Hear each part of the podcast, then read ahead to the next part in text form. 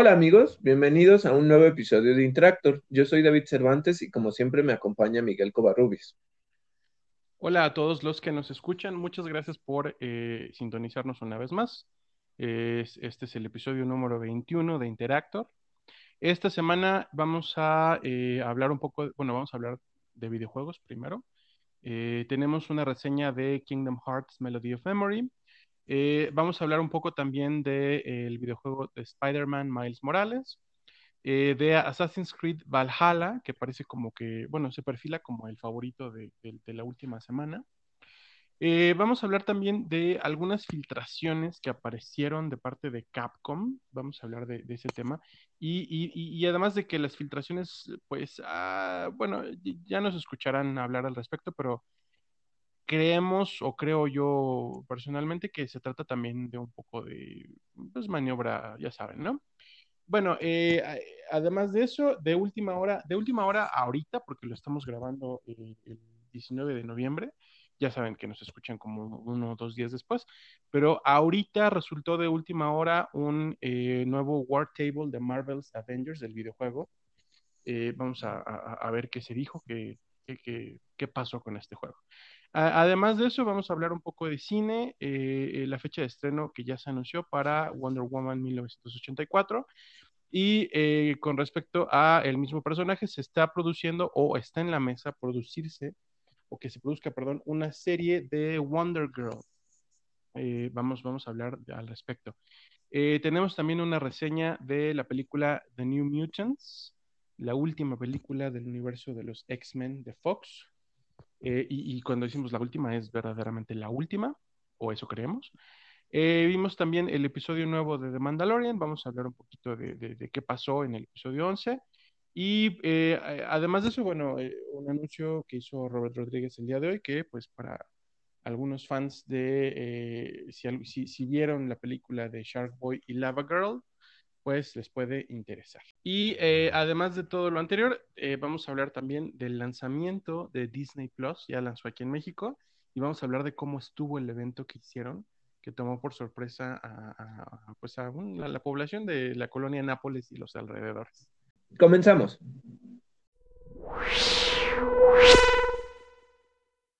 Bueno, y para empezar con esta parte de videojuegos, eh, tenemos tres reseñas de, videojuegos en específico. Eh, obviamente quisiera decir que estas son reseñas spoiler free, no para todos aquellos que sean fans o que estén pensando en comprárselos o que este pues digamos están viendo qué es lo que tenemos disponible en este momento. Creo que es un buen momento para un gamer porque justo con el lanzamiento de las nuevas consolas eh, hay bastante, digamos, gama de dónde escoger ahorita en este momento y la verdad es que hay muchas cosas que están muy padres, eh, muy divertidas y dependiendo igual de los gustos, ¿no? Pero bueno, para empezar, eh, Miguel les comentaba que tenemos una reseña de Kingdom Hearts Melody of Memory. Esto viene de mi parte porque obviamente a mí me encanta Kingdom Hearts y eh, quiero hacer como hincapié que es una recomendación muy eh, específica en cuanto a... Les comentaba que en específico porque soy muy fan de este juego, la historia me gusta mucho y y creo que ha habido como una progresión dentro de la misma, ¿no?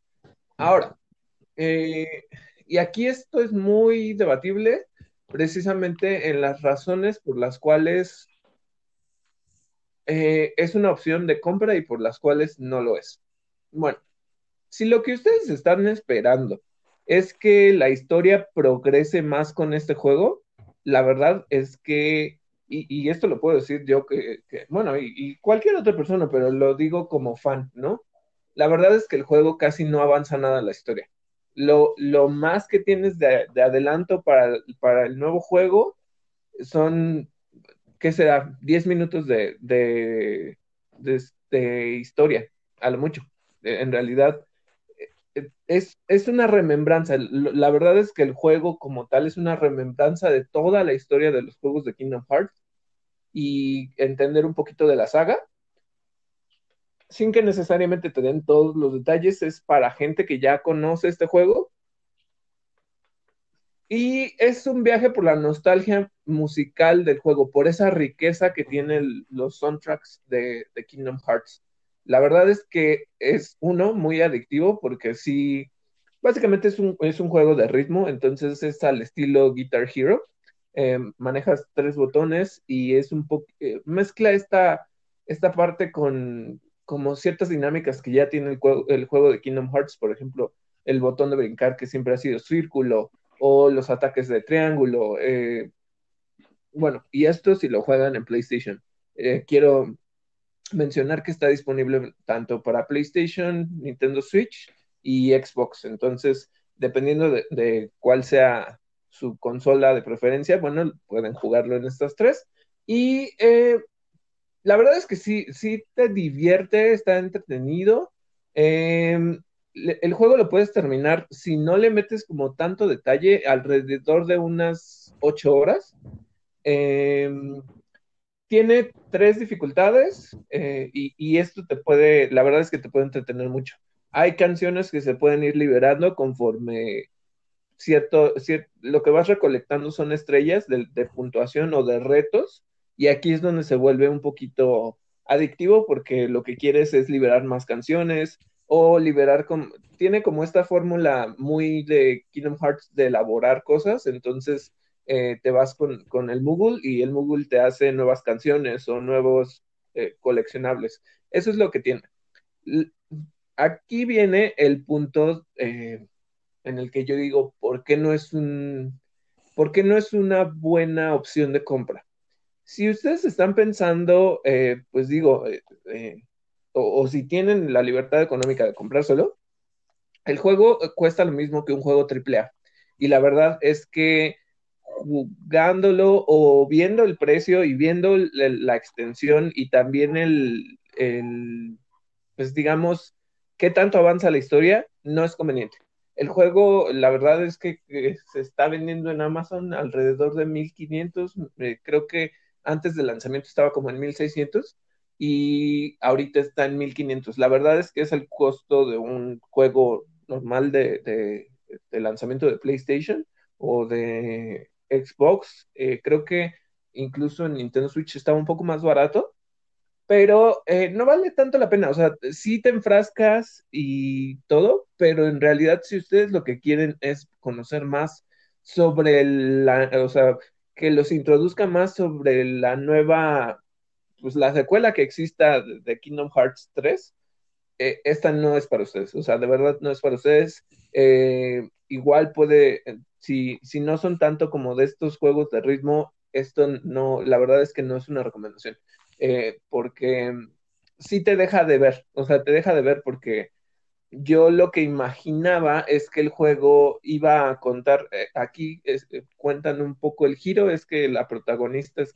Kairi, que es este eh, uno de los personajes principales de la historia, pero la verdad es que Kairi, como siempre, y, eso me molesta mucho, ya lo habíamos hablado un poco en, en, el, nuestro episodio sobre inclusión y representación, es estos personajes que, que son muy queridos por los fans, eh, en este caso es una mujer, y no sé, las hacen a un lado, y eso me termina molestando porque al final lo único que hicieron fue poner a Kairi de narradora, y no me, no, no, no sé, siento que está como muy, muy limitada su actuación, eh, aparece así en los cutscenes al final, y a pesar de que ella pudiera contarnos más acerca de su pasado, que es como la clave dentro de este juego, tampoco te cuentan mucho. Entonces, la verdad es que sí me dejó debiendo en, en cuanto a, a, historia, la verdad es que sí, la jugabilidad es divertida, pero a menos que sean súper, súper, súper fans de Kingdom Hearts, quieran un juego de ritmo que ya no existe tanto, más bien que no existe desde los Guitar Heroes y Rock Band, eh, a menos que quieran esto, la verdad es que solo así les recomiendo que lo compren. Si no, y aparte, vean, y, y, es... Perdón, sí, y, el detalle, el, a, perdón, gracias. Aparte el detalle de que, de que ya no hay instrumentos para, para la generación del, del, de la 4 y de, y de la Xbox One, ¿no? Los instrumentos se quedaron en, en el 360 y en, y en, el Play 3. Sí, es como muy nostálgico, ¿sabes? O sea, en realidad, y, y te diría, pues aquí ni siquiera es como que necesites instrumentos porque es música eh, instrumental en realidad. Entonces, eh, no es como que de repente vayas a hacer riffs con, con una guitarra porque pues no, no los tiene, ¿no? Eh, pero creo que es esto, o sea, como que trataron de irse por este camino. La saga ha cambiado de formatos, o sea, tenemos el formato de móviles, tenemos el formato de 10, tenemos uno de cartas. Eh, la verdad es que sí ha ido cambiando y creo que esto es otro, otra suma a esta fórmula que tienen, que es que los juegos que no, no están numerados precisamente tienen como un gimmick o algo que los hace diferentes. Pero bueno, el chiste es que eh, solo si son muy fans, lo compren. Si no son tan fans, la verdad es que se pueden esperar a que el juego baje de precio. La verdad es que sí, eh, puede lastimar su bolsillo si no es lo que, si no es lo, o sea, más bien decepcionarlos por el costo y lo que está ofreciendo como propuesta. Entonces, esa es mi recomendación respecto a, a Melody of Memory.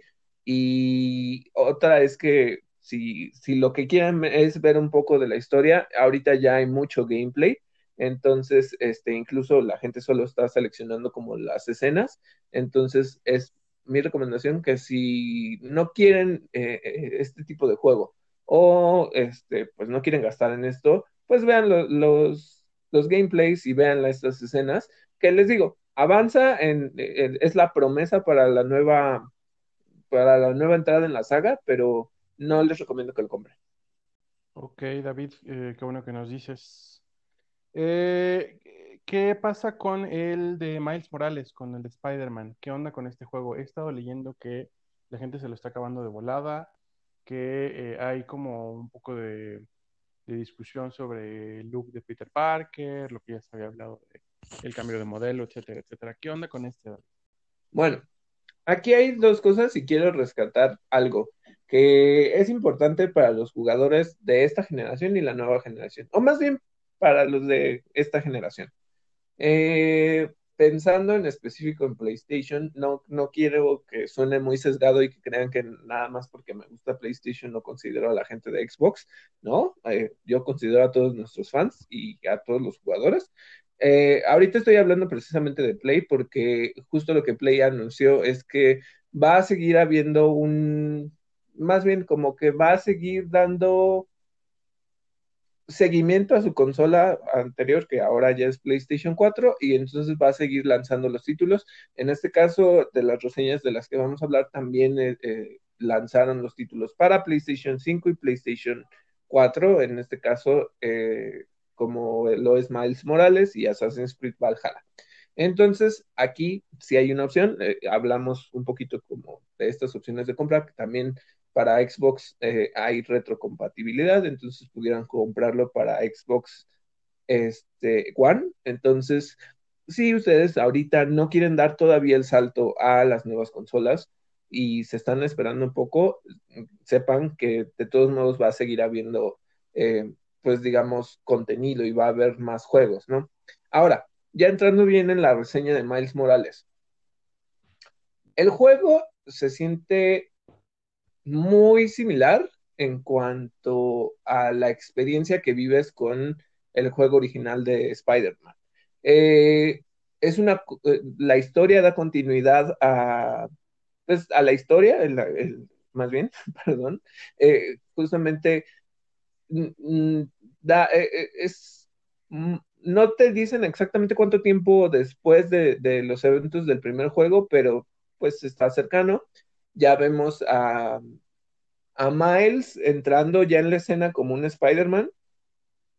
Igual eh, creo que es como parte de, la experiencia que tiene, o sea, justo Peter lo agarra como mentor y pasa algo muy chistoso, eh, está como, como metido, quisiera decir orgánicamente, pero no creo porque está gracioso. Justamente la justificación por la que Miles se queda solo en la ciudad es que Peter decide irse de vacaciones porque ya tiene con quien eh, dejar encargada la ciudad.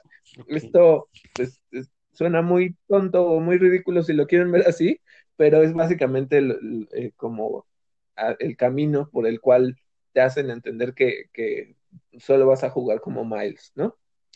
El juego eh, explora mucho en, en, la ciudad, tenemos el mismo mapa que teníamos antes de Nueva York, salvo que las piezas en específico como los momentos más clave dentro de la historia están centrados en, Harlem, que es donde está Miles. Lo que te cuentan un poquito en la historia, y esto no es tanto spoiler, es que tras el incidente que donde su papá muere, eh, Miles se muda de Brooklyn a Harlem. Entonces, hay algo que me gustó mucho, es que eh, están siendo fieles a, digamos, a los orígenes de Miles. Él es mitad puertorriqueño y eh, afroamericano también. Entonces tiene esta mezcla. Por ejemplo, si lo juegan en inglés, pueden oír cómo Miles habla en español con su mamá. Entonces, eh, tiene como... Me gustan mucho esos guiños que tiene sobre respetar la cultura y los orígenes del personaje. incluso el juego es muy bonito porque además de que ya tienen como todas estas implementaciones gráficas y puedes ver las cosas, eh, y vi eh, no solo el, contenido, una comparación de contenido entre PlayStation 5 y PlayStation 4, eh, sigue respetando como estas medidas, ¿no? En las que dentro de, obviamente en PlayStation 5 pues tenemos ya el race, el ray tracing, que es este para ver la luz, cómo, cómo es este la luz y la sombra, cómo juegan en los personajes, en las animaciones, este, pero aún así en PlayStation 4 no se ve mal, ¿eh? O sea, la verdad es que el juego sigue luciendo bien, las dinámicas de juego, pues hay como cosillas, ¿no? O sea, los, lo, que trataron de, ajustar para el DualSense, que son estas eh, sensaciones, los sonidos, Obviamente, pues no se van a recrear completamente dentro de un control DualShock 4 porque pues obviamente no tiene la misma tecnología, pero tienen estos gimmicks de que el control suena cuando eh, lanzas una telaraña o este, cuando haces ciertos giros, o sea, como que trataron de implementar lo mismo para que no se sienta como tan diferente. Hay algo que está padre, es que los juegos ya vienen con esta leyenda de que son eh, este, si ustedes tienen, compran un PlayStation 5, ya cuentan con esa versión actualizada para PlayStation 5. Entonces, si ahorita no se quieren comprar eso y quieren jugar en, Play 4, eh, está bien porque van a poder tener acceso a la nueva versión dentro de su Play 5. Entonces, eh, la historia, no voy a hablar mucho en esta parte, creo que se cuenta bien. Sí, como, como tú me dices, es muy corta. La verdad es que si no se van tanto a las misiones secundarias, sí se pueden gastar el juego en, no sé, unas 9, 10 horas, dependiendo de qué tan rápido se, la gasten. Eh, eh, la verdad es que, y, esto ha salido en algunos otros reviews y todo, que, que se siente como un DLC glorificado, y sí coincido un poco. O sea, te da continuidad a la historia, eh, se siente muy similar al juego anterior, tiene algunas dinámicas nuevas que son específicas del personaje, pero sí siento que es una ampliación más que, eh, más que se sienta como un juego completamente independiente con la misma extensión. Eh, y, y, por ejemplo, yo quisiera recordar que Uncharted Lost Legacy es un juego más corto y aún así se siente como otro juego. Entonces, creo que aquí es lo que falló, creo que sí tiene como, la duración es muy corta, la verdad es que sí. Entonces, eh, igual, otra recomendación, si ustedes eh, pues ya se mueren por comprar el juego y tener este nuevo Spider-Man, está bien. Eh, nada más pues, sean conscientes de que el precio ahorita pues sí es uno de lanzamiento. Este, la versión, hay dos versiones para PlayStation 5, está la versión con el juego de Spider-Man, ya este, es una versión premium, que ya viene el juego de Spider-Man ya actualizado y eh, además Miles Morales, ¿no? Y eh, la versión estándar, que nada más trae el juego de Miles Morales, y para Play igual es la versión estándar. Entonces, Eh, ah, me, comentabas sobre lo de la cara de, de Peter Parker. ¿Saben qué es lo que me pasó cuando, cuando estuve viendo esto? Eh, se siente como que su cabeza está pegada al cuerpo, o sea, como que no se siente tan, tan orgánico que sea su cuerpo y su cabeza, o sea, no sé si lo hicieron más delgado o, o sea, como que no alcanzo a, entender eso, pero se siente un tanto impuesto, o sea, como que de repente la cabeza del personaje, no sé, a mí me hizo ruido, no, no, no, es, no me voy a poner del, del, del lado de decir como se llegó al extremo de de decirle a los y amenazarlos, como ya viene siendo costumbre, una mala costumbre, por cierto, de amenazar a los desarrolladores porque cambiaron al personaje y que por qué no está. A mí no me gusta este nuevo modelo, pero tampoco me pongo así. Entonces, el punto es que no a mí me hizo ruido que, que se ve como, o sea, como que la cabeza no, no corresponde al cuerpo. Y la voz sigue siendo la del actor anterior, entonces, más bien, del, o sea, había un actor de voz y había el actor este, del que hicieron el modelo, y la voz sigue siendo la misma, entonces como que de repente eh, mi cabeza no hizo la conexión entre sí, ya lo cambiaron, o sea, sí, sí lo tengo claro, pero como que mi cabeza seguía con, no sé, la, cara eh, eh, está rara, se siente como, o sea, ¿sabes? La cara se ve como de un niño más bueno, un joven más de otra edad y como que no hace sentido con el cuerpo. Eso es lo que me pasó. Entonces, pues sí, lamento decirles que sí. Hay otros que de plano dijeron que, el otro actor se veía raro y que, bueno, a mí no me pareció eso, creo que tenía como cierta madurez. Y este, pues sí, lo meten como parte de la historia, como cierta mentoría, te ayuda en el juego, sí vamos a contar con, digamos, hay algunos retos en los que hay un como holograma de Peter, no vemos su cara, entonces pues nada más está ahí y pues reconoces la voz del juego anterior. Entonces, bueno, ese es el, eh, creo que es un buen juego, es muy corto, está, está divertido, tiene como unas dinámicas adicionales. Algo que me gustó mucho es la animación la animación de cómo se columpia, cómo brinca de los edificios, es muy particular de Miles. Si tienen el, traje de Into the Spider-Verse, tiene, eh, tiene, puedes activar un modo en el que incluso los movimientos y todo se ve como la animación de la película. Entonces, sí tiene cosas muy interesantes, gráficamente es muy hermoso. Eh, entonces, la verdad es que se los recomiendo. Y bueno, si, si ya están a punto de comprarlo o ya lo compraron, pues díganos qué les pareció a ustedes. Oye, habíamos hablado antes de que justamente la cara de Peter Parker, del modelo original, como que sí hacía match con la edad que tiene, ¿no? Que ya es este post universitario, que, que ya está trabajando para, para como interno de una compañía. También, o sea, este cambio como que sí choca por ese lado también, por ese, por el lado de la historia, ¿no?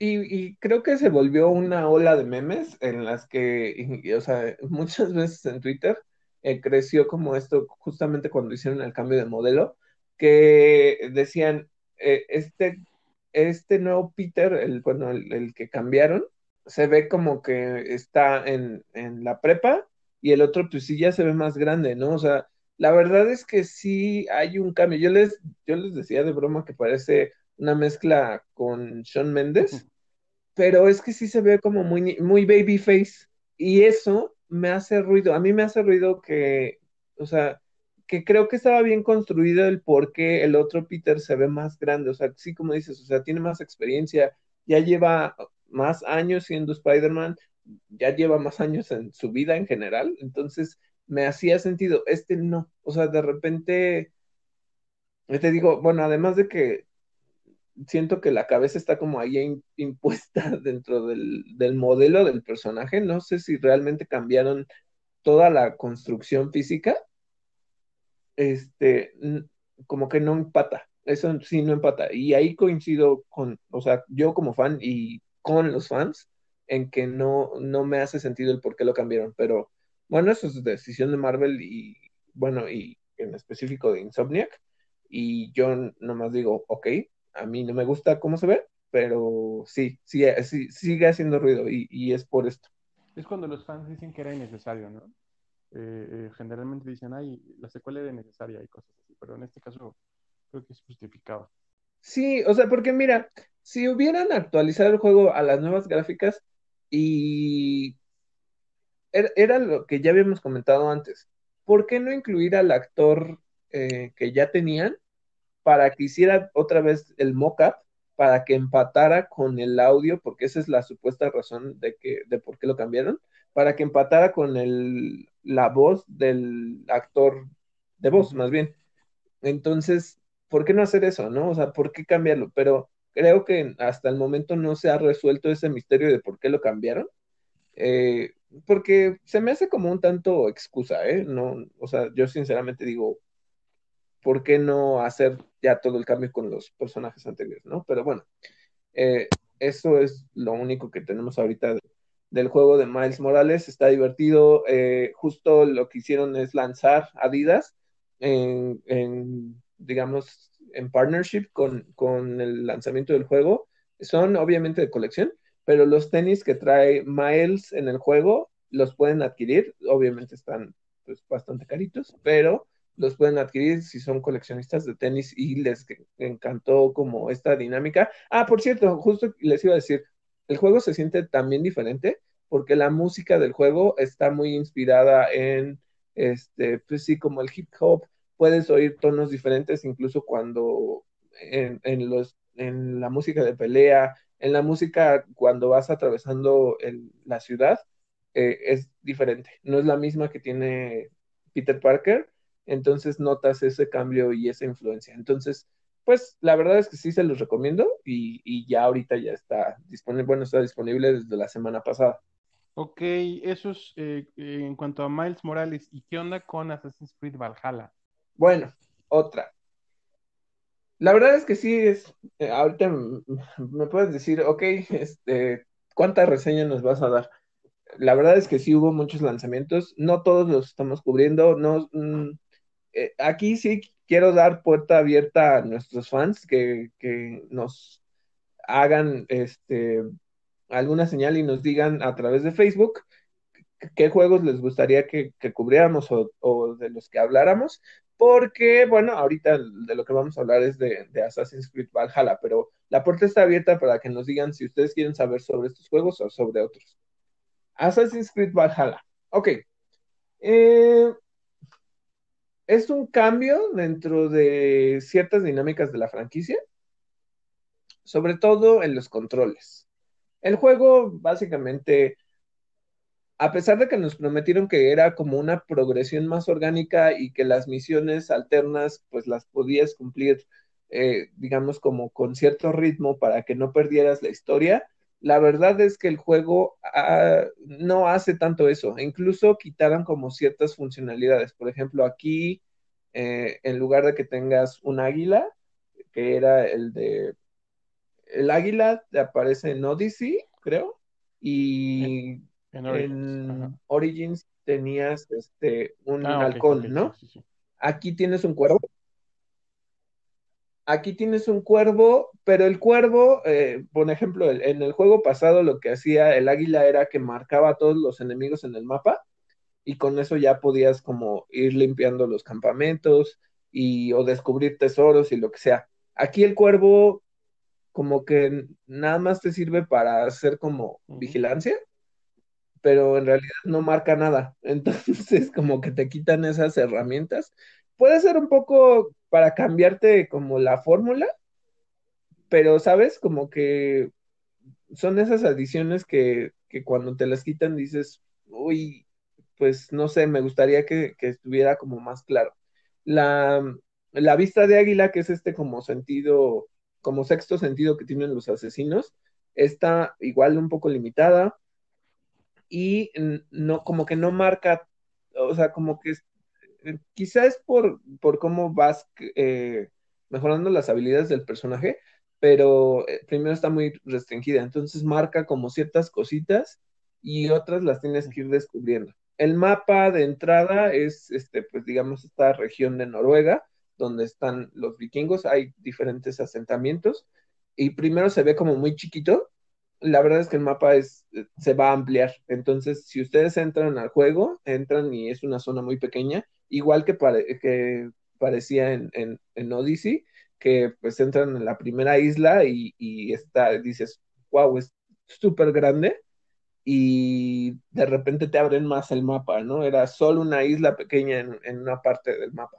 Aquí, pues el mapa también está muy grande, eh, tienes misiones de saqueo, tienes, este, entras a los asentamientos enemigos y lo que haces es, eh, tienen diferentes tipos de enemigos, entonces, por ejemplo, si no están listos, pueden entrar a un asentamiento y si alguien es, tiene, más bien, si tienen arqueros que disparan fuego, pues si no vas preparado, mueres súper rápido, ¿no? Eh, el juego, les decía que cambió como ciertas dinámicas. Eh, los botones, lo que haces con, o sea, qué haces y qué mueves dentro del, juego. O sea, por ejemplo, algo que es muy clásico que para correr necesitas apretar uno de los gatillos. Esto ya no está aquí.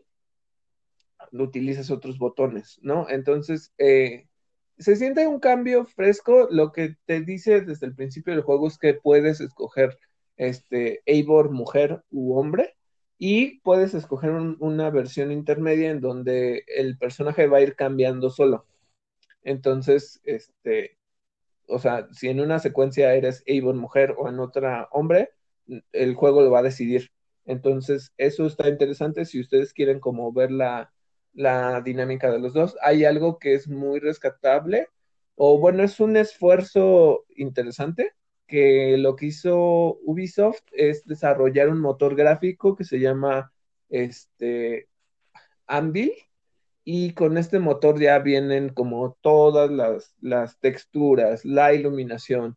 Eh, hay cosillas que de repente se ven muy oscuras. Eh, eh, lo pueden ver en los comparativos de, PlayStation 5 y PlayStation 4 o de Xbox Series X y Xbox One eh, se ve diferente, eh, sí es un motor diferente, entonces como que ciertos aspectos de, la luminosidad fallan.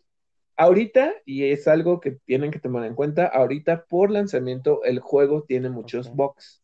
Entonces, este, pues sí les va, o sea, si lo que quieren es ya jugarlo más limpio, que se sienta más, este, pues que, no tengan como tantos problemas en el desempeño. Ahorita no es la recomendación que lo compren enseguida del lanzamiento porque sí tiene como estos bugs. De repente los enemigos están, este, notas en caso, ciertas texturas se ven como desfasadas, pero creo que esto es un... Siempre pasan los lanzamientos de juegos. Eh, no estoy de acuerdo en que pase porque digo, pues te están vendiendo un producto al final que se supone que ya está terminado, ¿no? Eh, pero eh, hay estos box. Eh, la historia, bueno, no, igual no les voy a decir demasiado, creo que progresa bien. Eh, no, yo ya no siento como tanto la liga con emocionarme por lo que pasa en el presente. Volvemos con este personaje que es Leila, la que se sube al Animus. Y pues sí hay como cierta conexión, pero la verdad es que ahorita creo que lo que uno disfruta más como jugador de Assassin's Creed es este, meterse en, la historia del personaje al que, o sea, de la época, ¿no? Entonces, eh, tienen estas mecánicas de los asentamientos, ahí llegan, te puedes poner tatuajes, te puedes cortar el pelo de diferente manera o que tu barba tenga como ciertas, eh, que la adornes, este, Eivor mujer también, eh, le puedes hacer como ciertos cortes de cabello, mejorar habilidades, mejorar las armas, eh, sí tiene este sentido de looting, pero looting eh, sin costo, en el que pues obviamente lo que encuentres de armas lo puedes ir mejorando y vas subiendo de nivel. Las habilidades eh, son, son como muy, o sea, no es como por ejemplo en Odyssey que con una lanzabas un, este, tenías como la habilidad de ser como más discreto y, clavar la, la lanza como para matar en, sigilo, ¿no? Sino que aquí es como te dan más porcentajes de vida, te dan más este estamina. La estamina es, es un cambio muy mm, visible dentro del juego porque eh, no solo, o sea, para esquivar, si te gastas eso para defenderte, para hacer los parries, si te gastas la estamina, ya no lo puedes hacer. Entonces, eh, pues bueno, son estos cambios que tiene el juego y lo que hace, por ejemplo, con, cuando vas desbloqueando con los puntos de, nivel, es que te den más estamina, que te den más vida. Entonces, solo eh, creo que en ciertas misiones muy específicas te dan habilidades diferentes, ¿no? Que este, un ataque eh, adicional o que sea un ataque especial o cosas para tu arco, para, eh, digamos, como que utilices más específicamente. Entonces, eh, esto también es un cambio dentro de las dinámicas del juego, no es tanto como que elijas, o sea, lo puedes elegir, pero no se siente tan, tan poderoso, pues, porque al final solo es como muy pasivo el, el cómo vas progresando en el juego. Entonces es esto, eh, es una recomendación. Eh, si es un juego bastante amplio, se le pueden acabar, en teoría, la historia, simplemente la historia la pueden acabar como en 15 horas, pero la verdad es que los juegos de Assassin's Creed sí duran entre 30 a 45 por todas las misiones adicionales. si compran la versión estándar, viene con una, bueno, por lo menos lo que estaba ofreciendo Amazon es que te dan un, pequeño coleccionable que es como un, pues sí, un colgante, un, collar, donde viene como una medalla con el símbolo de los asesinos, con que viene como más temático de vikingo. Y eh, parte de los regalos es que viene como un mini contenido descargable, donde te dan este, una misión adicional. Entonces, bueno, o sea, si, si ustedes piensan comprarlo en este momento y hay igual otras versiones de colección, pues viene como ese tipo de contenido. Entonces, eso es lo que, lo que tengo sobre, sobre estas reseñas. Ok, David. Oye, y eh, vámonos con lo que pasó con Capcom. Así sin más preámbulo, les contamos que eh, salieron filtraciones de proyectos, pues, que se entiende que son venideros, ¿no? Y entre ellos están eh, varios juegos de Resident Evil, como Biohazard, Apocalypse, que está programado para 2023. Eh, otro eh, que se titularía Resident Evil Hank para 2024. Resident Evil Outrage para el año que entra, para 2021. Y además de eso, salieron nombres de otras franquicias como Street Fighter. Sale en estas filtraciones un Super Street Fighter 6 anunciado o proyectado para 2023. Eh, también un juego titulado Final Fight Remake, o bueno, es, el remake ¿no? de, Final Fight, que saldría en 2024. Y bueno, eh, una lista más grande, ¿no? Hay un juego de Mega Man, un Dragon's Dogma 2, otro juego de Street Fighter, eh, un, número 6 de Monster Hunter, etcétera. ¿En qué contexto salen estas eh, filtraciones, David? ¿Qué pasó aquí? Bueno, lo que pasó es que obviamente hackearon a los servidores de, Capcom. Entonces, primero lo que se reportó es que había habido pues eh, este hackeo y habían sacado información no tanto sobre los juegos, salvo algo que ahorita voy a mencionar, eh, y que este eh, justo lo que pasó es que obtuvieron información financiera sobre la compañía y dentro de eso, y lo más fuerte, era que se anunciaba la fecha de Resident Evil Village para mm, abril del próximo año. Entonces, e, esto era como lo más grande.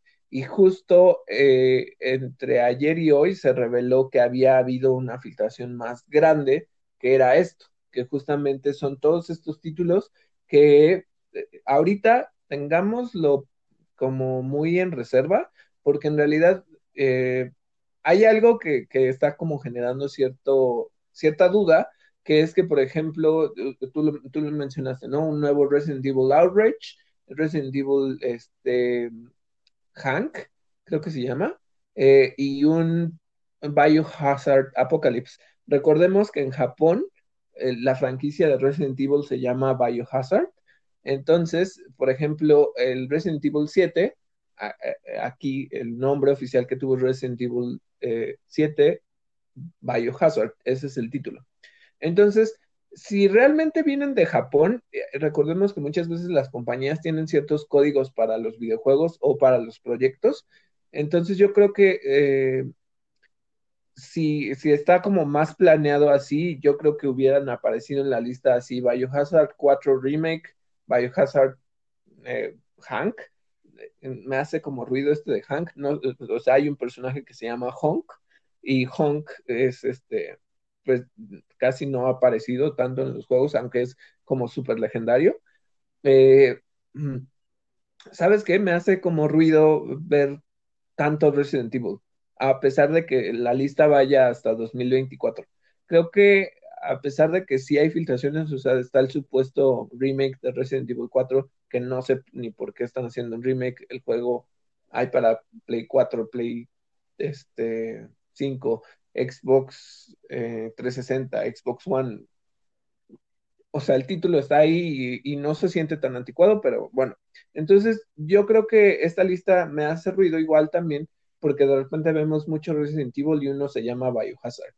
Entonces, mm, no lo tomemos tan información, digamos, eh, fidedigna, porque pues fue una filtración y yo creo que ahí está el asunto. Está grave, mm, sobre todo que se robaran información financiera. Pero bueno, tú, tú nos decías que te parece a ti un truco de, marketing. ¿Por, qué lo crees porque así? No sería la primera vez. Eh, sí, sencillamente porque se, puede aprovechar la coyuntura de estos eventos, ¿no? Eh, si estamos ahorita, bueno, si consideramos que ahorita estamos en justamente el lanzamiento de las consolas de nueva generación, pues a mí no me cuesta trabajo pensar que eh, las, desarrolladoras van a aprovechar para eh, pues, empezar a sembrar, ¿cómo, ¿cómo, lo dirías? Como empezar a sembrarle la semilla a los, a los videojugadores de que pues vienen proyectos nuevos, ¿no? Empezar a, calentar el horno, diríamos. Eh, pues básicamente por eso, o sea, no me extrañaría, no quiero así como sonar muy sospechosista, nada más creo que es factible. ¿Qué piensas tú?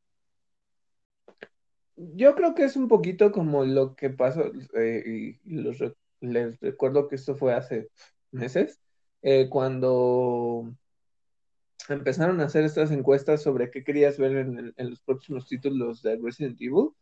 Eh, yo creo que es esto, o sea, como testear el mercado, o sea, y ver si realmente, por ejemplo, un Resident Evil Outrage o Resident Evil 4 Remake o Resident Evil Hank y este o Apocalypse este despiertan el interés en, la gente, ¿no? En los jugadores. Yo creo que es un poquito el testear el mercado. Pero, bueno, por ejemplo, tienes Monster Hunter 6, ¿no?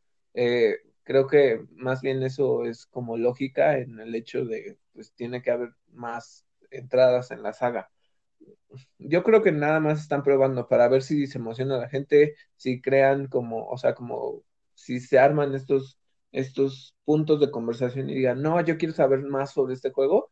Yo creo que es lo que quieren hacer, o sea, como probar o testear nombres o, o ver si qué tanto aman ahorita Resident Evil. Aunque yo diría, si es esta estrategia, pues como para qué, ¿no? O sea, todavía no sacas Resident Evil Village, como para qué estar testeando cinco cosas adicionales.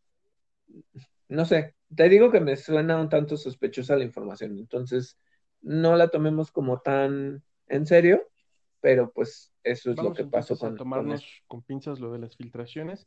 Y eh, salió hace ratito, me decías tú, antes, justo antes de que empezáramos el programa, ya teníamos hecho el guion, y David alcanzó a decirme, oye, este, salió un War Table de Avengers. ¿Qué pasó? ¿Qué salió, David? Bueno, eh, si, ustedes creían que este juego ya estaba muriendo y que quién sabe cuándo iban a salir las actualizaciones para este juego, este, ya anunciaron que para el 10 de diciembre va a haber, no sé necesariamente si lo empataron con, los Game Awards. Eh, bueno, el punto es que eh, para el 10 de diciembre va a, ya van a liberar este DLC de Kate Bishop Em, la misión nos va a contar un poco sobre cómo Kate quiere rescatar a Hawkeye y este tiene ciertas habilidades. No sé por qué ahora está muy de moda que los, que los personajes o, o, sí, sí, los héroes tengan esta habilidad como de teletransportarse. Ya lo vimos con el Robin de, de Arkham Knights, que diga de Gotham Knights y con el de Suicide Squad, con Capitán Boomerang, que de repente no sé por qué ya parece que tienen poderes de teletransportación cuando los personajes ni siquiera tienen esas habilidades. Pero bueno, tiene estos poderes, obviamente pues utiliza sus flechas. Va a haber como un nuevo enemigo que es un superadaptoide y va a haber como nuevos retos para que se metan en, estos como laberintos y, obtengan como más trajes. Lo que prometen es que eh, pues a partir del 10 de diciembre vas a poder eh, tener ya este contenido que es gratuito. Eh, después de esto ya va a entrar la campaña de Hawkeye que promete ser una historia un tanto apocalíptica al estilo Old Man Logan donde vas a estar en un futuro ya más adelante, donde la tragedia ocurrió y aparece este Hulk, eh, se le llama Maestro, que, justo en la historia de Old Man Logan es este Hulk viejo que pierde como toda, todo el sentido y, es malo, ¿no? Va a aparecer ese, ese Hulk. Entonces, em, la verdad es que eh, fue un War Table así muy improvisado. Yo creo que ahorita la gente ya ni siquiera está jugando tanto esto. Eh, si ustedes son jugadores de, Avengers, pues díganos. Pero bueno, eh, resulta que sí van a seguir lanzando el contenido. Ya dijeron que la actualiza. Ahorita pueden jugar con esa retrocompatibilidad, pero las versiones actualizadas y ya adaptadas a la, a la nueva generación de Xbox y de PlayStation solo van a estar disponibles hasta principios del 2021. Entonces, eh, no solo eso, sino que también este, la nueva eh, expansión con esta parte de Hawkeye va a estar igual como para enero, febrero. No, pongamos de marzo del próximo año. Entonces, pues va muy lento y la verdad es que sí, yo me pregunto quién está jugando este, este ¿Quién juego. Sabe? Sí, justo la noticia en la semana anterior era que ya prácticamente nadie, nadie lo jugaba, ¿no? O sea, sí, pero que ya no había jugadores para, para estar conviviendo, pues. Entonces, bueno, o sea, si ustedes les gustó este juego y quieren un poco más de la historia, pues ya tienen algo más, es gratuito. Si ya tienen su copia de Avengers, pues obviamente ya van a tener acceso a él. Lo pueden jugar, obviamente, dentro de, de su Play 4, Play 5, dependiendo de cuál tengan, y en teoría pues ya corre un poco mejor, pero eh, pues, todos los errores que ya tiene el juego, esos no se quitan.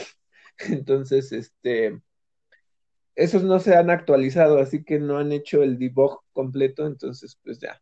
Eh, les digo, bueno, la verdad se me hizo como muy improvisado, o sea, ya ahorita la gente pues, no tiene como esa emoción por Avengers, se cubrió, algunos me la cubrieron, pero en realidad creo que no tuvo el impacto que tuvo antes del lanzamiento. En fin, cavaron su tumba.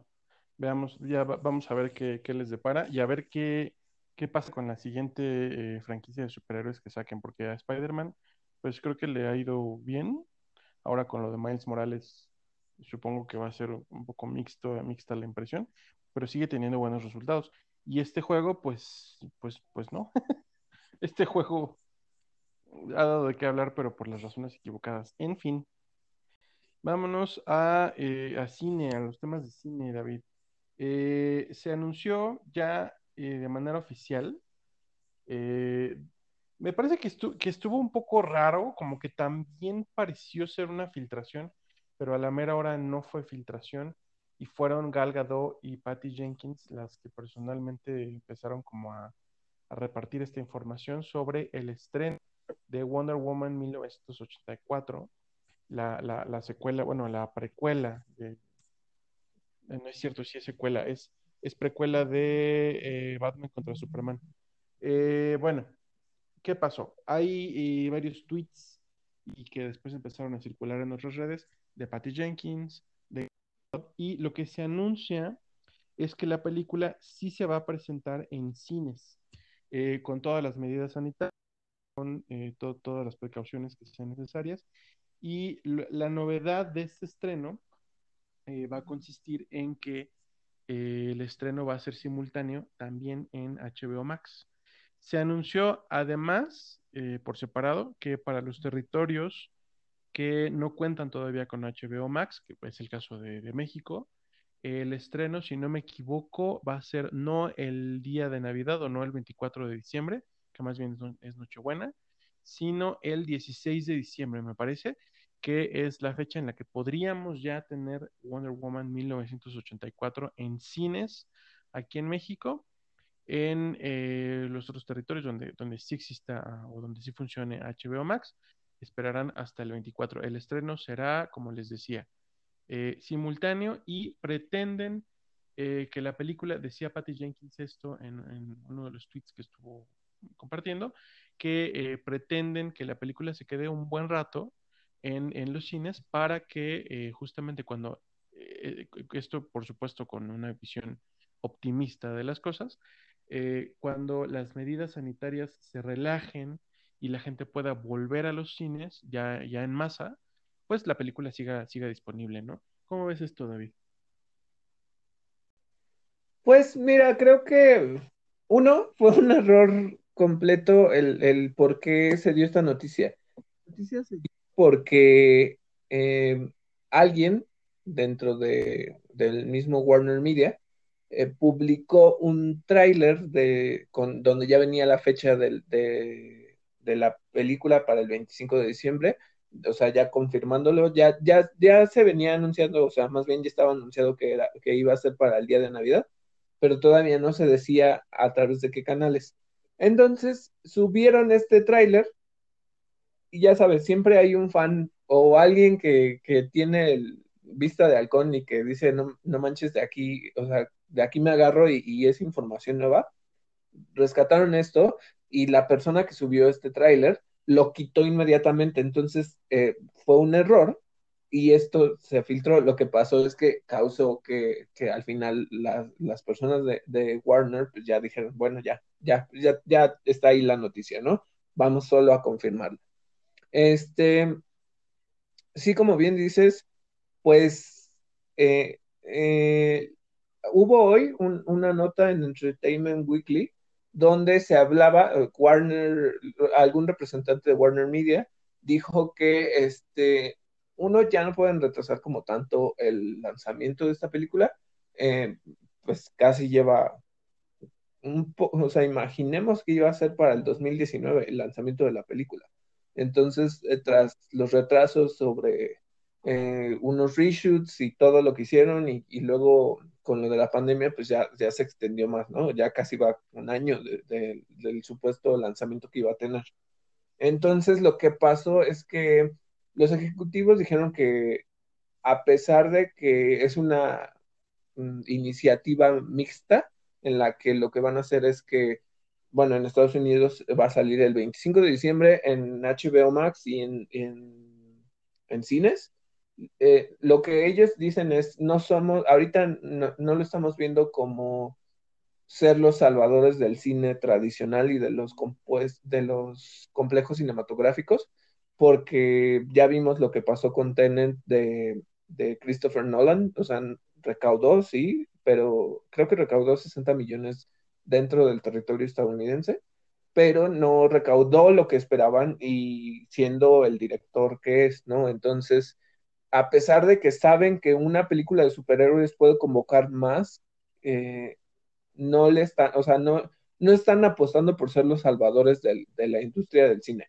Están apostando por, por tener, o sea, por tener ganancias y por ya no retrasar y por cambiar el modelo en el que ahorita sí, aunque haya lanzamientos en, en plataformas de streaming o a través de pago por evento, lo que ellos quieren cambiar es esta fórmula y que haya eh, películas AAA dentro de, o sea, ya, servicios, ¿no? Con esta estrategia, pues no le pierden, porque lo que, como bien dijiste, lo que quieren hacer es dejarlo más tiempo en cartelera para que en algún momento vayas al cine, no necesariamente lo hagas el día del estreno, pero este también lo puedes hacer desde la seguridad de tu hogar, ¿no? Entonces, cada quien escogerá lo, que quiere. Yo lo veo un tanto complicado en México, en, México y en otros países. Incluso algo que, que dijeron aquí en, este, en esta cobertura es que el problema es que ahorita hay un aumento de casos en Estados Unidos y también lo hay aquí, ¿no? Y en muchos otros países. Recordemos que las medidas otra vez se activaron en España, otra vez se activaron en Reino Unido, en Francia.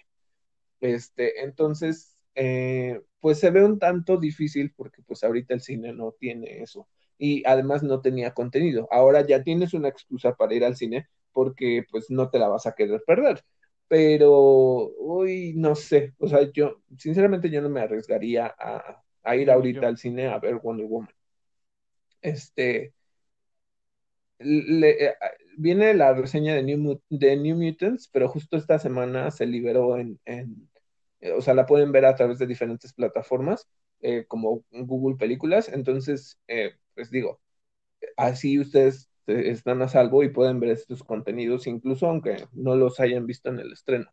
Em, creo que es esto, ¿no? O sea, que sí saben que que tienen que lanzar el contenido y lo que quieren es apostar para que haya más suscripciones en HBO Max. Y yo creo que las va a haber, ¿sabes? O sea, es un buen negocio, o sea, ya lo habíamos dicho, pagas menos, eh, puedes tener tres, cuatro personas en tu casa, o sea, una familia, digamos, considerando como cuatro o cinco miembros, y van a ver la película, y el costo es 20 dólares en Estados Unidos, no sé, eh, bueno, aquí pues el boleto de cine, ustedes ya saben cuánto, ¿no? Otra opción que, pudiéramos ver, y esto es como esta nueva tendencia y esta adaptación que tienen los cines, es que ustedes, como usuarios, pueden rentar una sala y creo que son, hay como dos paquetes, una con cinco personas y otra con diez. Eh, tanto, creo que el que lo está impulsando más es Cinemex, pero también lo pueden hacer a través de Cinepolis. Este, y si ustedes tienen gente de confianza que saben que no, no sea contagiado, que, este, que siguen estas medidas, pues pueden hacer un, o sea, rentarse una sala y, e irse al cine, ¿no? Creo que está como en 900 pesos el paquete de 10 o algo así. Entonces, si ustedes lo ven viable y, tienen a alguien con quien quieran ir a, ver la película, pueden hacerlo. Y otra es que eh, en México, pues sí, no, no tenemos acceso a esta plataforma lo que yo comentaba contigo antes del, programa es que a mí se me hace que se va a filtrar. Las brujas llegaron a, a HBO Max en Estados Unidos y aquí medio mundo ya la vio. Entonces, me no es que me preocupe porque pues al fin y al cabo no es mi, o sea, no es mi compañía, pero yo creo que va a haber piratería y que en cuanto se libere en en Estados Unidos, también la van a piratear para acá. O sea, la, calidad visual, yo creo que incluso, o sea, no estoy augurando ni les estoy diciendo eso es lo que va a pasar, pero yo creo que lo que va a pasar es que pueden jalar la, calidad de, del, de video del, streaming y lo que van a hacer es ir a los cines y piratarse el, el audio en español. Este, el doblaje, pues. Entonces yo creo que va a pasar eso y pues lamentable, ¿no? Porque a lo mejor no recaudan lo que están esperando y es una película que se espera ya desde hace mucho tiempo, que es de superhéroes, que en teoría pues los resultados en taquilla deberían ser bastante grandes. Además es, la última Pero no sé, de lo que hubiera sido el DCEU, el, el Expanded Universe de DC. Ya, eh, porque eh, Suicide Squad ya hace reboot, porque el Snyder Cut, eh, pues digamos que es la Liga de la Justicia otra vez, pero, pero se entiende ya que va a estar como en su propia narrativa. O sea, creo que, creo que sí es importante esta película por varias razones, quizás sentimentales, pero también, también de, continuidad, ¿no? Sí, y, lo que también dijeron eh, esta parte de los representantes de Warner es que lo que están esperando es un poco testear para ver cuándo o qué éxito va a tener Wonder Woman 3. Entonces, bueno, mira, eh, eh, por una parte, pues espero que le vaya bien eh, a, la película, porque pues sí me gustan este, estas películas.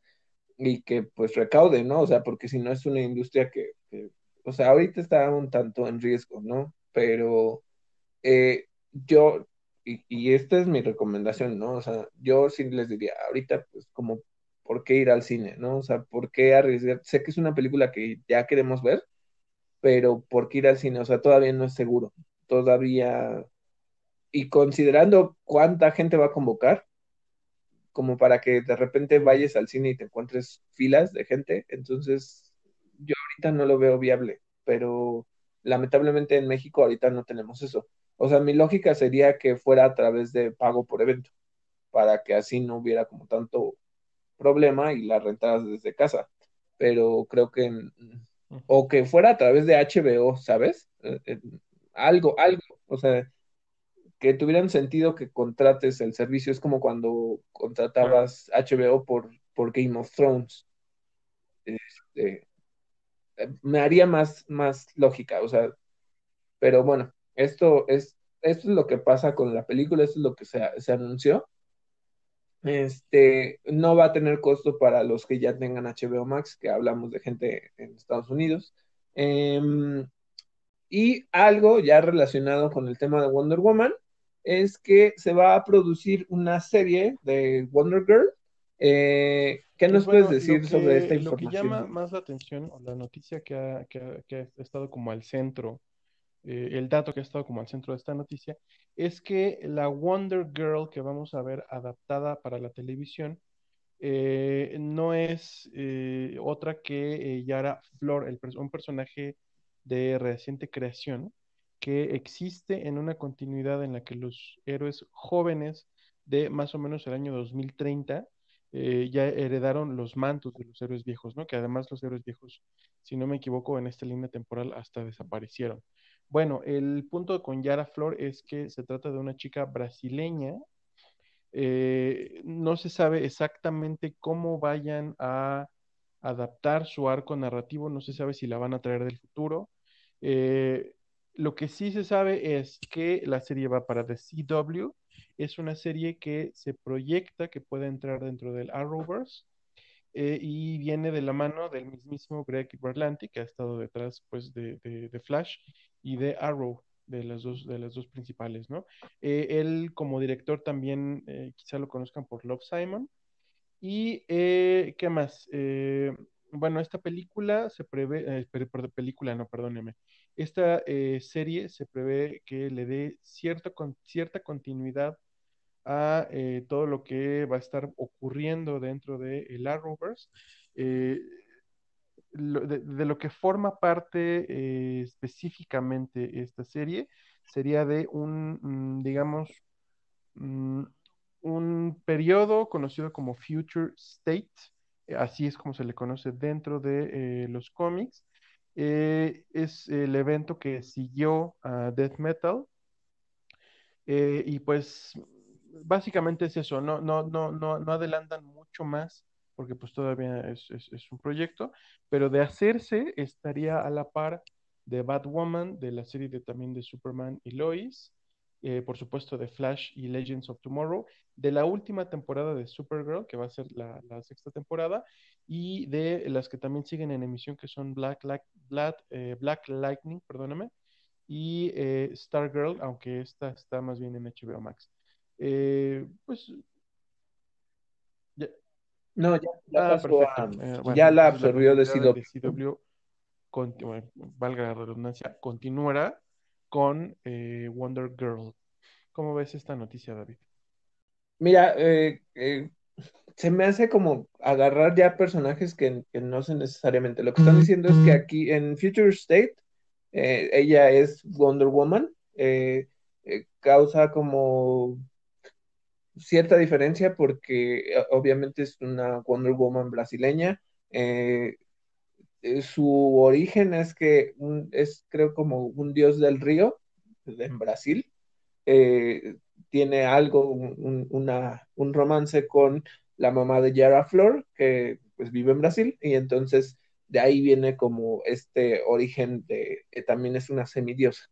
Este, también tiene una relación con las Amazonas, ella literalmente vive en el Amazonas, este, entonces va a tener como este, esta historia, ¿no? Eh, se me hace como raro, ¿sabes? Porque justo lo que pasó con la pandemia es que eh, todas las temporadas anteriores, Supergirl, Flash, este, bueno, Arrow ya acabó, pero em, Legends of Tomorrow eh, cesaron con, con, la llegada de la pandemia. Y por ejemplo, si lo ven a través de Netflix, que ahorita están disponibles esas temporadas, salvo Legends of Tomorrow, todas acabaron en, en continuará, o sea, ni siquiera le dieron un cierre a la temporada, como que los arcos se quedaron incompletos, llegaron, en el caso de Flash llegaron al episodio 19, en el caso de Supergirl llegó al episodio 20, cuando estamos acostumbrados a que tienen 23 capítulos por temporada. Entonces, eh, ¿sabes qué? A mí se me hace como raro, yo siento que las series ahorita de, de CW ya están decayendo de, uno, de la calidad, y dos, de este pues digamos, el, número de, fans que, tenían. O sea, hubo bastantes pérdidas de rating y no sé necesariamente si qué papel vaya a cumplir esta Wonder Girl dentro del... Ellos ya, ya le cambiaron el nombre. Incluso en una entrevista eh, que tuvo Stephen Amell con, eh, en este podcast de, Michael Rosenman, eh, dijo que, le molestaba y, y, tiene razón, o sea, al final, este personaje creó el Arrowverse y lo seguimos entendiendo como el Arrowverse por la serie Arrow. Y ahora ya es el CWverse. Entonces, eh, es un cambio de marketing en el, por cual le cambiaron el nombre. Pero, ¿sabes? O sea, como que ahorita ya tenemos un cambio de, Batwoman, ya no es Ruby Rose, es Javicia Leslie y ahora vamos a tener esto. Yo pensé que en algún momento eh, estas series iban ya como a, morir y entonces HBO eh, Max iba a empezar a producir una nueva línea de, de héroes. Pero bueno, o sea, creo que por lo visto quieren seguir rescatando más. Pues mira, mientras puedan, pueden dar continuidad a su universo y si a la gente les gusta, pues no veo por qué no. Oye, ¿qué onda con, con eh, Titans? ¿Cuál es el estatus de Titans? Porque sé que hubo eh, una aparición de uno de los Robins de Titans en el evento de Flashpoint de DCW, pero me parece que no, que no pertenece, ¿verdad?, al mismo universo. Y en Titans, pues tienen a Donna Troy, que es, que es una de las Wonder una de las Wonder Girls. Eh, ¿Qué pasa con Titans? Titans, ay, creo que, y creo que lo mencionan en este, en este crossover de Crisis en Tierras Infinitas, sí hicieron como alusión a, por ejemplo, a a Titans, a la serie, a Smallville, um, hay esta serie que ahorita no me acuerdo cómo se llama, mm, que también surgió de, Titans. Eh, ah, claro. Suicide Squad, es este. Eh, bueno, no me acuerdo, pero sale. Ay, ¿cómo se.? ¿Cuál? Ajá, sale el Bot, sale una que es como elástica, este, Ay, no me acuerdo, pero es, esta es una producción de HBO Max, igual que, Titans. Titans va a tener una tercera temporada, ya lo confirmaron. En el crossover sale, son unas escenas muy cortitas, ¿eh? Pero sale este hombre halcón, no, no es Hawkman, es este halcón, y, porque es la parejita de Dob y Hawk. Este, sale Halcón y sale eh, Jason Todd, que es el Robin eh, ligeramente vigente dentro de Titans, porque también está Dick Grayson, pero él es ya Nightwing. Y este, que sí, sí hay, o sea, ellos, según esto, de acuerdo con, con la continuidad que le da el Arrowverse, son Tierra 57, creo. En teoría, y perdón por los spoilers, en teoría con lo que pasa en Tierras Infinitas, todas las tierras desaparecen, aunque se entiende que van a irse regenerando, entonces ya como que otra vez se salen de esa continuidad, entonces a lo mejor esta tierra de Titans vive en un mundo completamente aparte. Y, pues lo que sí anunciaron es que ya van a hacer que Jason Todd sea este entonces ya va un poquito más para allá.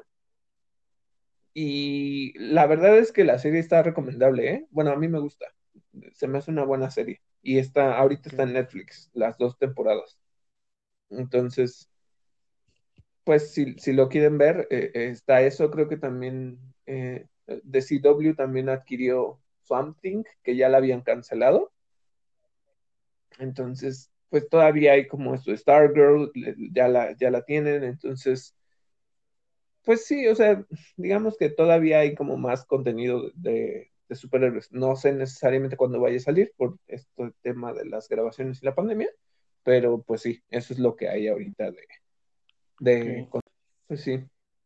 Y bueno, eh, dinos qué más hay de, de, cine, qué es lo que promueve con qué cosas la pantalla. pues bueno, eh, lo que anunció Robert Rodríguez, esto es una curiosidad nada más. Yo, yo honestamente lo comentamos hace rato, no sé, yo tampoco sé qué tanto impacto vaya a tener, qué tantos fans tengan, pero si a ustedes les gustó eh, o, les gustaba la película de Shark Boy y Lava Girl, Robert Rodríguez lo que anuncia es un regreso de la franquicia en una secuela que se va a titular We Can Be Heroes, eh, que llegaría supuestamente eh, en Año Nuevo directamente a Netflix.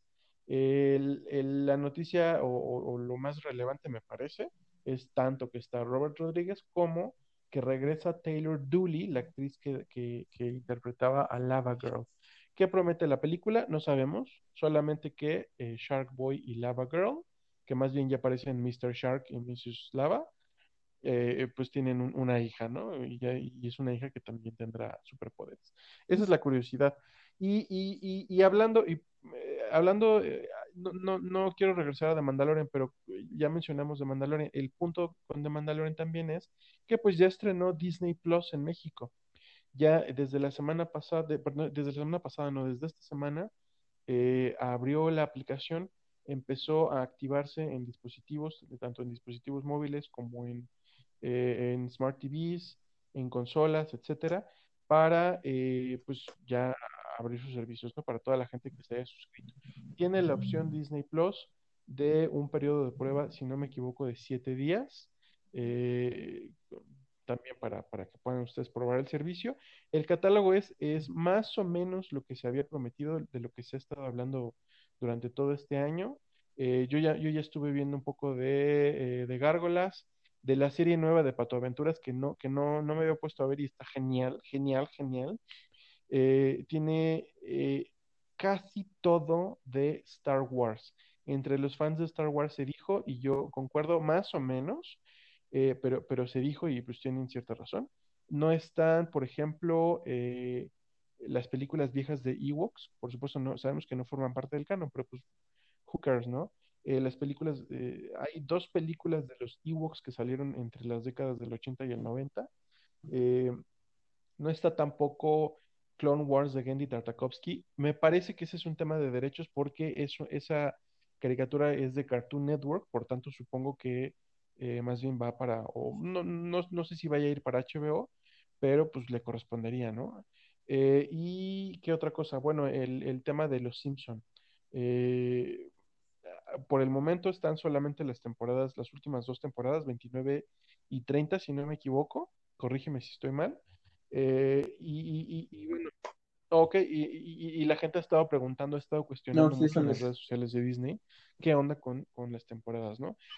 Eh, no estoy seguro de si hay un anuncio oficial, pero estuvo circulando lo que parecía sugerir que tenía esto que ver con eh, que el tipo de humor de Los Simpson pues no, no está tan, o, de las temporadas pasadas y sobre todo de las, de las primeras temporadas de Los Simpson, no está muy en sintonía con el, ánimo familiar que plantea eh, Disney Plus, aunque, bueno, digo, Star Wars y Marvel son películas de guerra netamente, Entonces, pues, no sé, no, no, me lo tomo con pinzas, no, no quiero decir que, sea, esa sea la postura de Disney, pero pues ese fue el tema con, Disney Plus y Los Simpson. Por lo demás, ya pueden ver eh, contenidos originales que están producidos para Disney Plus, series que se transmiten o, lo que se transmitieron por eh, Disney Channel o Disney XD, eh, XD. Eh, el catálogo de películas de Disney todavía no sé si está completo, no me he metido a ver si están todas los clásicos de Disney, las películas de Pixar y también todo Marvel y todo Star Wars, salvo las que les decía de Star Wars, ¿no? ¿qué, te ha parecido a ti? ¿Cómo, cómo, cómo has eh, percibido la experiencia general de, la llegada de Disney Plus, David? Eh, la interfaz es muy limpia, la verdad es que está bien, este, se parece mucho a lo que tenemos en Netflix, o sea, puedes escoger, eh, puedes crear hasta siete usuarios dentro de una cuenta, obviamente solo tienes cuatro dispositivos disponibles. es muy limpia, la verdad es que sí, sí está como muy claro. pero, ¿sabes qué? Sigo sintiendo que, el contenido está muy limitado. Es para gente que de verdad es súper fan de Disney. o Marvel. O que solo se la pasa viendo Star Wars o, cosas de Marvel. Porque, mm, bueno, aunque creo que hay como estas oportunidades, como por ejemplo ver Gárgolas otra vez, ver la serie de Spider-Man, la original, este, ver las series de X-Men. Em, creo que que sí es como muy, todavía está muy de nicho, ¿no? O sea, todavía es muy específico de, o sea, por ejemplo, si solo quieres ver eh, The Mandalorian o, cosas así, como que no ha construido todavía un catálogo tan grande como pudiera ser el de, el de Netflix o el de Amazon, ¿no? Que, que, no, que además de que tienen sus producciones originales, pues eh, como las cadenas, no todas las cadenas tienen este, distribución en México o como no tienen este, su propio servicio de streaming, se aprovechan de eso y a mí me parece bien que haya variedad y que haya de todo. Eh, decías lo de que se te hace que no están en tono con lo de Disney, bueno, eh, pues sí, pero en Estados Unidos sí están todas, ¿no? Entonces es como, ¿por qué en México no llegaron, no? y sigue siendo la duda y creo que va a seguir siendo la duda de este tiempo, pero pues creo que bien, incluso les dio un susto a las personas que viven por el World Trade Center porque justo el martes, que, bueno, la madrugada del martes, hubo fuegos artificiales en, en, sí, o sea, pura pirotecnia y entonces despertaron a la gente, no sabían qué estaba pasando y bueno, pero ya, ya llegó este, este servicio a México y e igual pues para que... Yo me enteré desvelándome, creo que lo pueden disfrutar ¿eh? mucho. Eh, desvelándome en el Twitter de Gabriela Barkentin, eh, me entero, ¿no? Y veo, y veo eh, el, video de los fuegos artificiales atrás del World Trade Center y, y sí se escuchaba, se escuchaba muy cabrón, ¿no? se escuchaba, me parece que se escuchan alarmas de coches y perros y, aves, ¿no? Y, y, claro, toda la gente que seguramente despertaron. No sé a quién se le ocurrió, ¿no? Este, pirotecnia pues supongo que es un estilo, una firma muy de Disney, de los parques temáticos de Disney, pero pues estuvo raro, ¿no? Sí, sí, estuvo raro. Bueno, fue, como la sorpresa y es como, no manches, ¿no? O sea, no manches que la gente está en sus casas y que, pues, o sea, entiendo que quieras hacer la activación del servicio y que, pues, o sea, sea noticia. Pero sí, la gente se espantó porque Exactamente, pues, como fuera de lugar. No sabían a qué hora iba a ser, los perros, el ruido, todo. Oye, y mencionabas que eh, están eh, los, las series de, Marvel. está la serie noventera de los X-Men, yo me puse a verla. Solamente está la primera temporada. Todo lo bueno de la serie de los X-Men todavía no está. Yo creo que sí va a ser una cuestión de tiempo para que suban los contenidos que faltan. No sé los de Star Wars, me imagino que los Simpsons sí. Me imagino también que lo de lo de Marvel eh, para televisión también. Eh, están las películas de X-Men, están todas, excepto la que todavía, eh, bueno, la que vamos a, reseñar a continuación. ¿Qué onda con The New Mutants, David? Y bueno, otra reseña más a la lista de las de hoy. la película de The New Mutants creo que es lo que prometía, es un poco esta atmósfera de terror.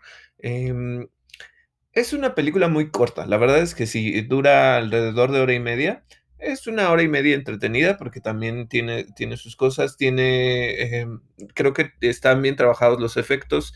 Eh, me gustaría, o bueno, es muy hipotético porque digo, esta franquicia pues ya, ya cambió de manos, pero me hubiera gustado que me contaran un poco más sobre el pasado de los personajes. Eh, por ejemplo, eh, hay algo que rescatar, me gustó mucho cómo representaron a Anya Taylor Joy, que justo sale en el papel de Magic, y ella, eh, además de que tiene como poderes interdimensionales, eh, mm, me gustó como parte de su actitud, no, no todo, una se me hace como un tanto cliché, pero me gusta cómo hace uso de sus poderes. Creo que tiene como esta, eh, pues sí, como que lo demuestra, ¿no? Y les digo, los otros personajes están bien ahí, tienen una historia, pues muy contenida en realidad. Sabemos muy, muy poco sobre, sobre estos personajes, pero bueno, creo que trabaja bien esa historia. Es, es, es una historia muy corta. Eh, el punto es que, eh, por ejemplo, hacen. Esta película debió de haber salido hace tiempo porque está muy relacionada con eh, Dark Phoenix y, y, lo que se quería construir un poco como con estas últimas películas. Pero, y, y, es que se hace un name dropping de Nathaniel Essex, pero obviamente no aparece, ¿no? E, era como el camino al que se quería ir y, y pues digo, ya no se llegó ahí. La película creo que, que puede ser algo, e, es palomera, es para que la vean un rato. Eh, lamentablemente, pues sí se entiende que, que, ya no va a haber, con el cambio de manos, pues obviamente ya no va a haber más secuelas. Y hubo algo gracioso para los fans de X-Men. Eh, meten eh, a Lockheed. Lockheed es un dragón que tiene Kitty Pride, que es esta, esta mutante que atraviesa paredes. Pero en este caso se lo dan a, a Magic. Entonces, eh, se me hizo un guiño bonito porque pues Lockheed no ha aparecido y creo que es parte de, de esa historia. Bueno, no, no, necesariamente de New Mutants, pero de los X-Men. Y bueno, les, decía, la historia está muy contenida, tiene que ver como con... Mm, cierto, creo que el cómic lo explica un poco más, tiene, tiene mucha más línea, pero la película pues pasa dentro de, lo aceptable, ¿no? Creo que es entretenida, creo que está buena y se las recomiendo si eh, pues querían ver algo de superhéroes. Obviamente esto ya está en, sitios de streaming, así que ya, ya la, pueden ver. Oigan, y vimos el episodio 11 de The Mandalorian, el tercer episodio de la eh, segunda temporada. Eh, recuerden que us usualmente sí suele haber algún spoiler, entonces por favor tengan algo de, cuidado, vamos a mantenerlos en un mínimo. Eh, lo, lo, importante del episodio me parece que es eh, que ya, se esclareció el porqué de esta tradición de no quitarse el casco de los mandalorianos que hemos visto hasta ahora. Si, si, han, prestado atención, si han seguido la serie, habrán visto que Dean Jarin, el, el, el protagonista que interpreta a Pedro Pascal, eh, tiene esta, esta regla de no mostrarle su rostro a absolutamente nadie. Eh, bueno, ya, ya, y, bueno, esto estaba en conflicto con lo que habíamos visto hasta ahora en fuentes que eh, son canónicas, tanto en la serie animada de Rebels como en la serie animada de Clone Wars. Pues los, los mandalorianos que habíamos visto se, paseaba, se paseaban por todos lados sin su casco, sin su armadura, ¿no? Además de, por supuesto, el tema eh, que todavía está un poco en disputa, de si Jango Fett era o no un cazarrecompensas, la, eh, la, lo vimos en, el episodio 2, pues sin casco, ¿no? Eh, por eso es que sabemos perfectamente que Temuera Morrison, pues es el actor detrás de, de Jango Fett, ¿no?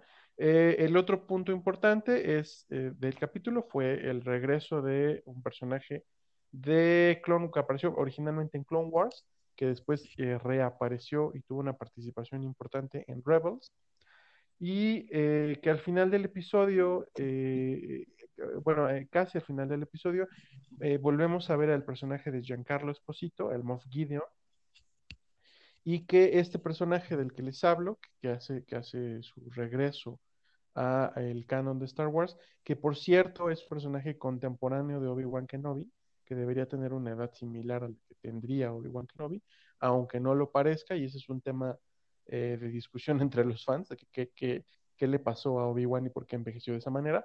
Bueno, este personaje eh, ya por fin va a guiar a, a, a Din Djarin, a, Mando, al Mandaloriano, a, eh, al objetivo final de la misión que le dieron de devolver a Baby Yoda con los suyos, ¿no? Y vamos a poner este, los suyos entre, entre comillas. ¿Cómo, ¿Qué te pareció a ti el capítulo, David? Mira, me gustó mucho, me, me, encanta cuando hacen estos name droppings, ya, o sea, ya, ya viene como bien, bien anunciado, ¿no? Eh, me gustó mucho porque justamente hacen remembranza de, cosas de Clone Wars y me gusta mucho esta serie. Eh, fue un capítulo pues ligeramente lleno de acción, pero creo que lo que hubo más fue estos, estas conexiones con las otras series, ¿no? Eh, mencionan como cierto artículo que tiene Moss Gideon, este, mencionan eh, a estos personajes que ya están por venir, que ya están muy anunciados. Entonces, eh, ¿sabes qué? A mí lo que me pareció es que es la excusa adecuada para que en algún momento Pedro Pascal pueda decir, sabes que ya me puedo quitar mi casco. Este, para mí es eso, porque justo cuando este nuevo personaje le dice que, que eso de no quitarse el casco es como muy de, cierto, em, pues digamos, como de la parte más rigurosa de, los mandalorianos. Eh, eso eh, para mí fue esto, como que en algún momento le va a decir, no tienes por qué seguir estas reglas, ¿no? O sea, y, esa va a ser la excusa para que ya le vean la cara a Pedro Pascal. Entonces, eh, yo creo que eso es lo que está pasando. Pero me gustó, o sea, creo que es un episodio consistente. por fin ya vimos lo que la ranita, o sea, que ya llegó con, su... Con Don Rana. la ranita este, con Don Rana. Y, pues ya, o sea, incluso ya vimos a los bebés ranas, ¿no? Entonces eso me gustó. Eh, eh, creo que pues tiene como esa continuidad. Este, el chiste del niño comiéndose eh, los huevos. Entonces, este, yo dije, no manches que se va a comer a, los bebés.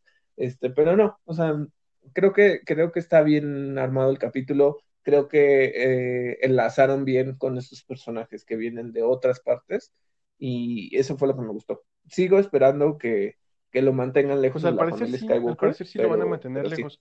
Y bueno, este capítulo eh, estuvo dirigido por Bryce Dallas Howard. Yo a ella la ubicaba de, eh, de Black Mirror. Me parece que es el segundo episodio que dirige de The Mandalorian. me parece un excelente trabajo de dirección. Me parece que lo que Bryce Dallas Howard eh, junto con eh, John Favreau y Dave Filoni están haciendo, además, es como un viaje por la nostalgia, porque están, eh, pero además muy sutil, porque están retomando una tradición que tenía George Lucas, que era la de contar historias con tinte mm, humano, también político e incluso religioso. Lo que están planteando a través de este episodio y, y a través de lo que se esclarece de la naturaleza del credo mandaloriano es que Din Djarin pertenece a algo que podríamos llamar, eh, y, además que es algo que se confirma de teorías de fans, ¿no? Una es, eh, él pertenece a una secta que podríamos llamar eh, fundamentalista, una, una sección separada de los de la cultura mandaloriana que dice nosotros vamos a regresar a los fundamentos de la religión mandaloriana, que tiene todo que ver con la guerra, eh, y, vamos a decir que el único camino es este, ¿no? Entonces están planteando el viaje de descubrimiento personal de un hombre que vivía en, eh, eh, prácticamente como parte de un grupo sectario separado de toda la sociedad y él está descubriendo que en la galaxia hay mucho más que lo que, lo que le hicieron creer, ¿no? Entonces, claro, yo me imagino, no, no, no necesariamente porque hagan ver mal a los mandalorianos, se llaman los hijos de la guardia. Y, la guardia es, la guardia de la noche, la guardia letal, perdón. La guardia de la noche, ja, ja, ja, Game of Thrones. No, la guardia letal, Dead Watch, es esta, esta facción de mandalorianos que hizo su aparición eh, en cómics, en novelas y también en las series animadas, eh, particularmente en Clone Wars. Eh, bueno, eh, sin, necesidad de hacerlos ver mal. Ya, ya en la primera temporada creo que quedaron bastante bien parados como, como el clan de Din Djarin en este episodio en, este episodio en el que lo ayudan a, escapar de Navarro, ¿no?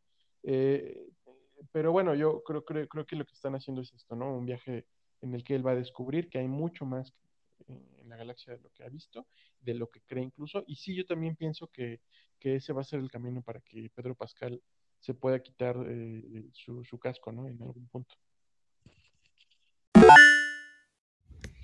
Esto fue todo en el episodio de hoy. Esperamos que les haya gustado y esperamos que nos eh, sintonicen la próxima semana y que, nos sigan escuchando. Ya saben, déjenos sus comentarios en el Facebook de Interactor. Eh, me despido a nombre de Miguel Covarrubias y yo soy David Cervantes y esto fue Interactor.